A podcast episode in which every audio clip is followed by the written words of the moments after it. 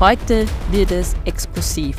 Wir begeben uns in eine raue, unwirtliche Begebung. In den Kanal. Und im Kanal besteht Explosionsgefahr. Doch dazu später mehr. Schönes Wetter, schlechtes Wetter, all das kennt man. Doch im Zuge der Vorbereitung auf unseren heutigen Podcast bin ich über den Begriff der schlagenden Wetter gestoßen. Doch was ist das? Der Begriff schlagende Wetter bedeutet, dass Grubenluft mit Methan gemischt ist. Der kommt also aus dem Bergbau und führte dort immer wieder zu Explosionen mit verheerenden Auswirkungen, sodass man sich überlegt hat, da muss man was machen, da muss man den Personenschutz nach vorne bringen. Wenn wir dann später zu den Bezeichnungsschlüsseln kommen, wo wir über Römisch I und Römisch II sprechen, dann lernen wir, dass das Römisch I reserviert ist für den Bergbau. Von dort kommt alles her. Die ganze Forschung kommt aus dieser Ecke und die Klassifizierung lautet Römisch I ist Bergbau und Römisch II ist alles andere. Das heißt, die ganze restliche Industrie wird als alles andere bezeichnet. Da sieht man einfach, wie wichtig und wie historisch auch bedeutend diese Sache aus dem Bergbau gekommen ist. Über die Zeit haben wir uns schon einige Male unterhalten. Und auch die Zeit spielt bei einer Explosion eine enorme Rolle. Hans-Peter, kannst du uns einmal sagen, was so eine Explosion überhaupt ist und was das Ganze mit einer Oxidation zu tun hat? Ja, Sabrina, wie du schon sagst, die Zeit spielt die wesentliche Rolle. Im Grunde geht es darum, bei der Oxidation, dass sich Sauerstoff mit einem weiteren Material, mit einem weiteren Werkstoff verbindet. So ist Rost die erste Form der Oxidation, die sehr langsam stattfindet. Das bedeutet, die Verbindung mit dem Sauerstoff findet über Monate, über Jahre statt. Das ist die erste Stufe. Die zweite Stufe wäre, was wir als Feuer kennen. Das heißt, die Verbindung mit Sauerstoff verbindet im Sekunden oder in, in sehr kurzen Zeitraum und die extremste Ausführung davon ist die Explosion. Da verbindet sich der Werkstoff mittels Millisekunden und führt zu einer Druckwelle und diese Druckwelle nehmen wir als Explosion wahr. Also beim Rost dauert das alles sehr, sehr lange. Das heißt, ich habe auch noch lange Zeit, dass ich etwas gegen diesen Rost unternehme. Ich sehe mal, okay, gut, jetzt beginnt sie zu rosten, ich kann noch Maßnahmen einleiten. Bei einer Explosion wird es schwierig. Deswegen ist es so wichtig, dass wir Vorkehrungen treffen, dass es gar nicht erst zu dieser Explosion kommt. Welche drei Sachen müssen übereinstimmen, brauchen wir, dass es zu einer Explosion kommen kann? Da ist natürlich zuerst einmal der brennbare Stoff. Das heißt, das Gas, der Dampf oder der Staub, der als Basis zur Verfügung steht. Dann natürlich der Sauerstoff, wie wir schon gehört haben. Und dann braucht es eine Zündquelle. Das heißt, wenn diese drei Sachen zusammenkommen, dann kann es überhaupt zu einer Explosion kommen. Bei den Zündquellen gibt es dann noch das Thema, wie kann das aussehen? Das kann eine Oberflächenwärme sein, die ausreichend ist, um diese Explosion auszulösen. Das können Funken sein, aber auch statische Elektrizität, wie sie zum Beispiel auch durch einen Blitzschlag auftritt. In einem Motor oder auch bei einem Gasfeuerzeug machen wir uns genau das zunutze, dass diese drei Dinge zusammenstimmen müssen und lassen es so zu einer kontrollierten kleinen Explosion kommen.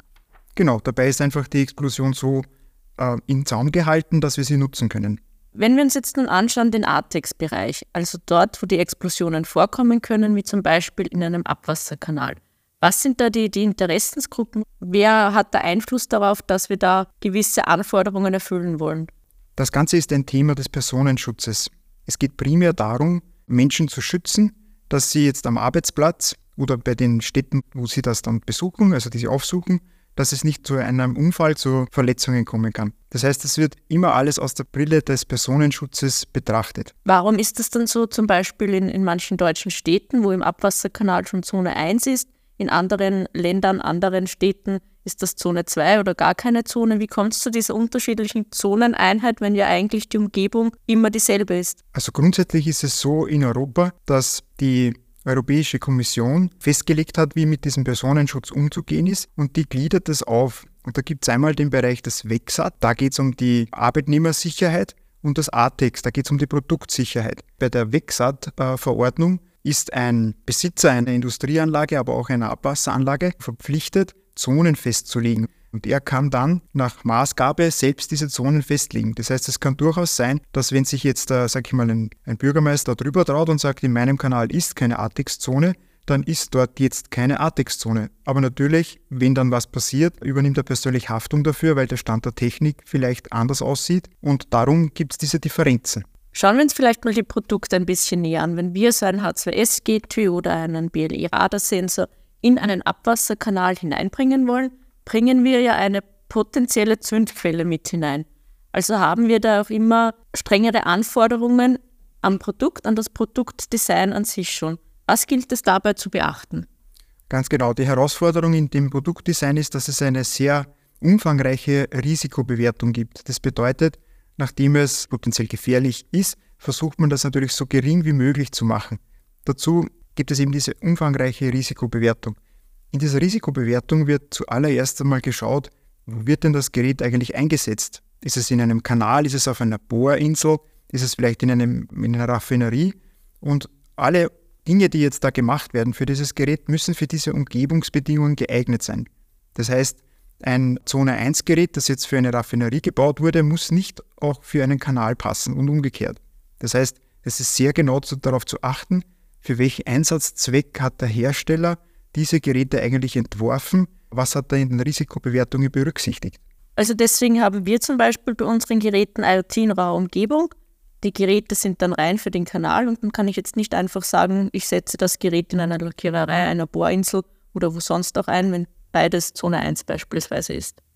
Genau, es gilt einfach genau zu prüfen, das Handbuch zu studieren, das übrigens eben auch aus diesem Grund beigelegt werden muss, das genau zu prüfen, ist dieses Gerät auch für diesen Einsatz geeignet. Es kann ja sein, dass es durchwegs dort eingesetzt werden kann, aber man muss dann sehr genau prüfen, ob das wirklich so der Fall ist und alle Umgebungsthemen klären, wie die Dichtheit des Geräts, die Schlagfestigkeit, wie weit kann es darunter fallen, elektrostatische Aufladung. Alle diese Eigenschaften, die müssen also sehr genau geprüft werden, wenn man es in einer anderen Umgebung einsetzen möchte. Ich habe hier einen MyDataSense H2S mitgenommen, also ein Gasmessgerät für den Kanal. Und wenn wir den umdrehen, steht da auf dem Typenschild eine lange kryptische Nummer EX römisch 2 2G XIB römisch 2B T3GB. Diese Nummer sagt uns ja doch schon einiges. Wenn wir gleich die ersten Stellen anschauen, das 2 bedeutet Zone 1. Natürlich muss man von 2 1 abziehen, damit man die richtige Zone hat. Ganz logisch.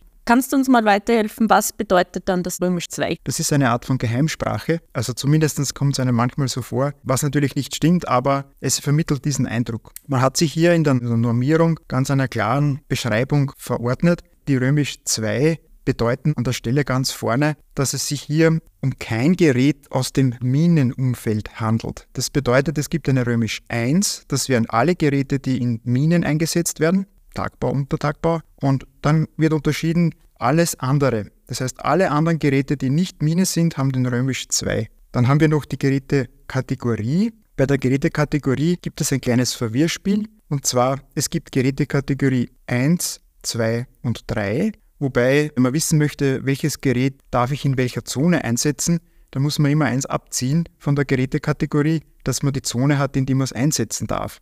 Also ein Gerät der Gerätekategorie 3 darf ich nur in einer Zone 2 einsetzen. Ein Gerät der Gerätekategorie 1 darf ich in Zone 0, Zone 1 und Zone 2 einsetzen. Das ist ein bisschen ein Verwirrspiel, das gehört auch dazu. Und das G sagt mir dann, dass ich das Gerät in einer Umgebung einsetzen darf, wo ein Gemisch aus Gas, Dampf und Nebel ist. D wäre dann für den Staub. Ganz genau. Über diese Definitionen werden einfach diese Umgebungsbedingungen, die für dieses Gerät gelten, sehr klar geregelt. In einem normalen Gerät hat man einfach nur die Betriebstemperatur zum Beispiel, wo ich sage, okay, wenn diese Temperaturen eingehalten werden, dann wird das Gerät funktionieren. Hier haben wir Personensicherheit und das bedingt halt einfach, dass man viel mehr angeben muss zu dem Ganzen, was uns dann auch zum Beispiel zum Gasgemisch führt, das dort vorhanden sein kann an dieser Messstelle. Und das zeigt uns dann wieder, dass in diesem Fall römisch 2b, welche Gruppe an Gasen vorkommen dürfen. Genau, weiter hinten im Schlüssel gibt es eben dann noch einmal ein römisches 2b zum Beispiel ein 2a, 2b, 2c, wobei das einfach nur die Gasgemischgruppen angibt und zum Beispiel ein 2c, das wäre eine, ein Wasserstoff-Gasgemisch, das ist sozusagen die härteste Anforderung, die man haben kann. Warum ist das so? Weil Wasserstoff sehr entzündlich ist und schon eine kleine Zündenergie ausreicht, um eine Explosion auszulösen. Ein 2a wäre zum Beispiel, da muss schon ein ordentlicher Funke sein, dass da was ausgelöst werden kann, aber im Kanal kann Methan vorkommen. Das ist dort durch die biologischen Prozesse gegeben. Das würde einer 2b entsprechen. Also das bedeutet jetzt dann auch konkret in einer Raffinerie, wo viel Wasserstoff ist, habe ich üblicherweise ein 2c und somit dürfte ich unser Gerät bei einer Raffinerie nicht einsetzen. Ganz genau. Dann haben wir dann noch die T3 auf unserem Gerät stehen. Was bedeutet das? Im ATEX ist es auch wichtig, wie bei anderen Geräten, die Umgebungstemperatur zu berücksichtigen. Das heißt, wie warm oder wie kalt darf es in der Umgebung sein. Wir haben uns vorher darüber unterhalten, wie eine Explosion entstehen kann. Da ist die Oberflächenwärme als ein Punkt genannt worden. Das bedeutet, wie warm darf die Oberfläche eines Geräts oder Komponenten eines Geräts eigentlich werden, damit es nicht zu einer Explosion kommt. Diese Angabe von diesem T4 beispielsweise, die sagt uns einfach, wie viel Oberflächentemperatur maximal an dieser Stelle erlaubt ist, bevor es zu einer Explosion kommen kann, aufgrund der Oberflächentemperatur. Das ist bei D3, wäre das jetzt maximale Oberflächentemperatur von 200 Grad, das ist schon einiges. Das ist schon einiges, wobei die Regel so ist, je höher der Wert ist, desto besser. Auf unseren Geräten findet sich in der Regel ein T3 oder ein T4, je nach Ausführung des Geräts. Und ganz zu Ende dieser komplizierten Formel haben wir dann noch die GB, also eine Kurzformel stehen, die nochmal grob festlegt, in was für einem Bereich wir das Gerät einsetzen dürfen. Genau, das ist so eine Art von Zusammenfassung von dem ganzen Schlüssel. Das ist erst in den letzten Jahren dazugekommen, dieses kleine Symbol gibt einfach an, wenn man nur das hinten berücksichtigt, die zwei Zeichen, dann handelt es sich bei GB, Groß Gustav, Klein Bertha, um ein Gas, das sich in einer Zone 1 einsetzen darf. So könnte man das jetzt ein bisschen abkürzen, dass man nicht den ganzen Schlüssel verstehen muss. Und auch wir im Unternehmen haben ja eine eigene Stelle, eine eigene Person, die für diese ganzen ATEX-Anforderungen zuständig ist. Also das kann man nicht so einfach nebenbei machen. Ganz genau. Die Anforderungen an die Herstellung, an die Entwicklung der Geräte sind sehr hoch. Dazu ist es erforderlich, ein entsprechendes Qualitätssicherungssystem zu haben. Dazu ist es erforderlich, eine eigene Prozesse zu haben für die Chargenrückverfolgbarkeit.